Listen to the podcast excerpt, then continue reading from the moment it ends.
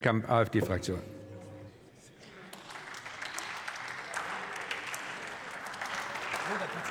Ich finde, er sieht auch so aus. Ja, das stimmt. Sie haben völlig recht. Herr Präsident, Präsident, meine Damen und Herren, in der Literaturwissenschaft bezeichnet man eine immer wiederkehrende Erzählung als Topos. Ein Topos ist ein festgefügtes, leicht wiederzuerkennendes Muster, eine vertraute Geschichte. Die böse Stiefmutter, die trügerische Ruhe oder der traurige Clown.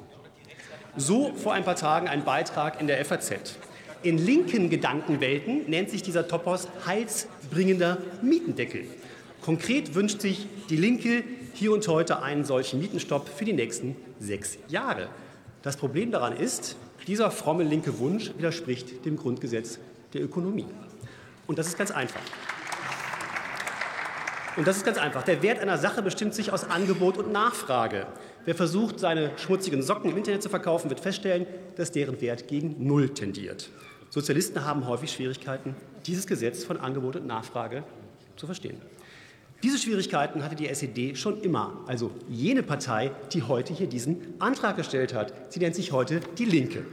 Die Ergebnisse der Wohnungspolitik dieser Partei waren ein Desaster.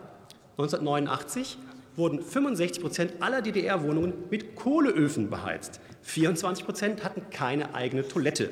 18 Prozent hatten kein Bad. 40 Prozent der DDR-Mehrfamilienhäuser galten als schwer geschädigt. 11 Prozent waren gänzlich unbewohnbar. 200 Altstadtkerne der DDR waren akut gefährdet. Die Devise hieß Ruinen schaffen ohne Waffen.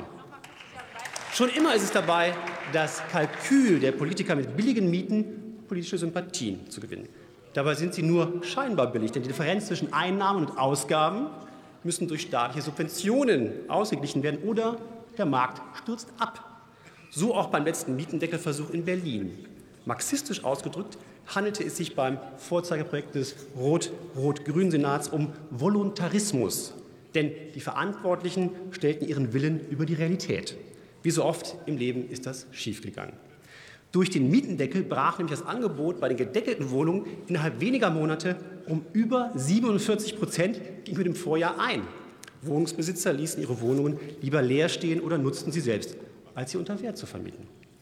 Zudem werden eingefrorene Mieten weiteren staatlichen Zwang nach sich ziehen müssen. Denn wenn man die Kosten einer Modernisierung, wir hatten das gerade, nicht mehr umlegen kann, wird es einen Zwang zur energetischen Sanierung geben müssen. Wenn sich ein Neubau nicht mehr rechnet, wird es einen Zwang zum Bauen geben müssen. Wenn sich Vermieten nicht mehr lohnt und Eigentümer ihr Haus in Eigentumswohnungen, auch das hatten wir gerade, aufteilen wollen, muss die Aufteilung verboten werden und so weiter. Zitat, das ist der Fluch der bösen Tat, dass sie fortzeugend immer Böses muss gebären. Zitat Ende. Jetzt wissen Sie auch mal, was das bedeutet. Die Wahrheit ist, dass die Betreiber einer solchen Politik, hier sitzen sie, das alles wissen und sehr gut verstehen. Denn sie wollen das Wohnungsproblem gar nicht lösen, sondern zum Systemwechsel benutzen und den Markt abschaffen. Friedrich Engels hat gesagt, erst wenn Wohnungen keine Ware mehr sind, kann das Recht auf Wohnraum für jedermann verwirklicht werden. Dass das Gegenteil richtig ist, hat die Geschichte bewiesen, nicht nur in der DDR, sondern überall, wo Mietenstopps eingeführt wurden. So die kluge Einsicht des früheren Berliner Finanzrichters Hans-Joachim Beck, von dem die vorgenannten Zahlen stammen. Und falls Sie von so einem klugen Finanzrichter nicht lernen wollen, Frau Bayram, dann vielleicht von jemandem, der Ihnen näher steht. Das ist nur für Sie jetzt, Frau Bayram. Zitat. Wir brauchen keine Hausbesitzer, denn die Häuser gehören uns. Wir brauchen keine Fabrikbesitzer, die Fabriken gehören uns. Aus dem Weg, Kapitalisten, die letzte Schlacht gewinnen wir. Zitat Ende. Ton, Steine, Scherben. Die 68er unter uns erinnern sich vielleicht auch die 68er bei der CDU. Bei klassischem Liedgut ist es immer wichtig zu wissen, wie es letztlich ausgeht. Manchmal erfüllen sich die Drohungen. Die Musikgruppe und ihr Sänger Rio Reiser machten es folgendermaßen. Bin gleich fertig. Sie besetzten später kein Haus mehr. Sie arbeiteten nicht in einer Fabrik. Sie verließen Berlin und zogen auf einen Bauernhof.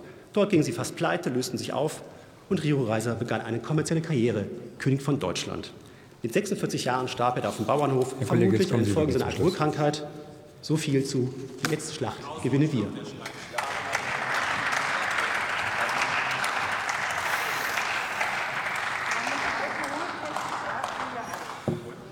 Ich fand Tonsteine Scherben gut.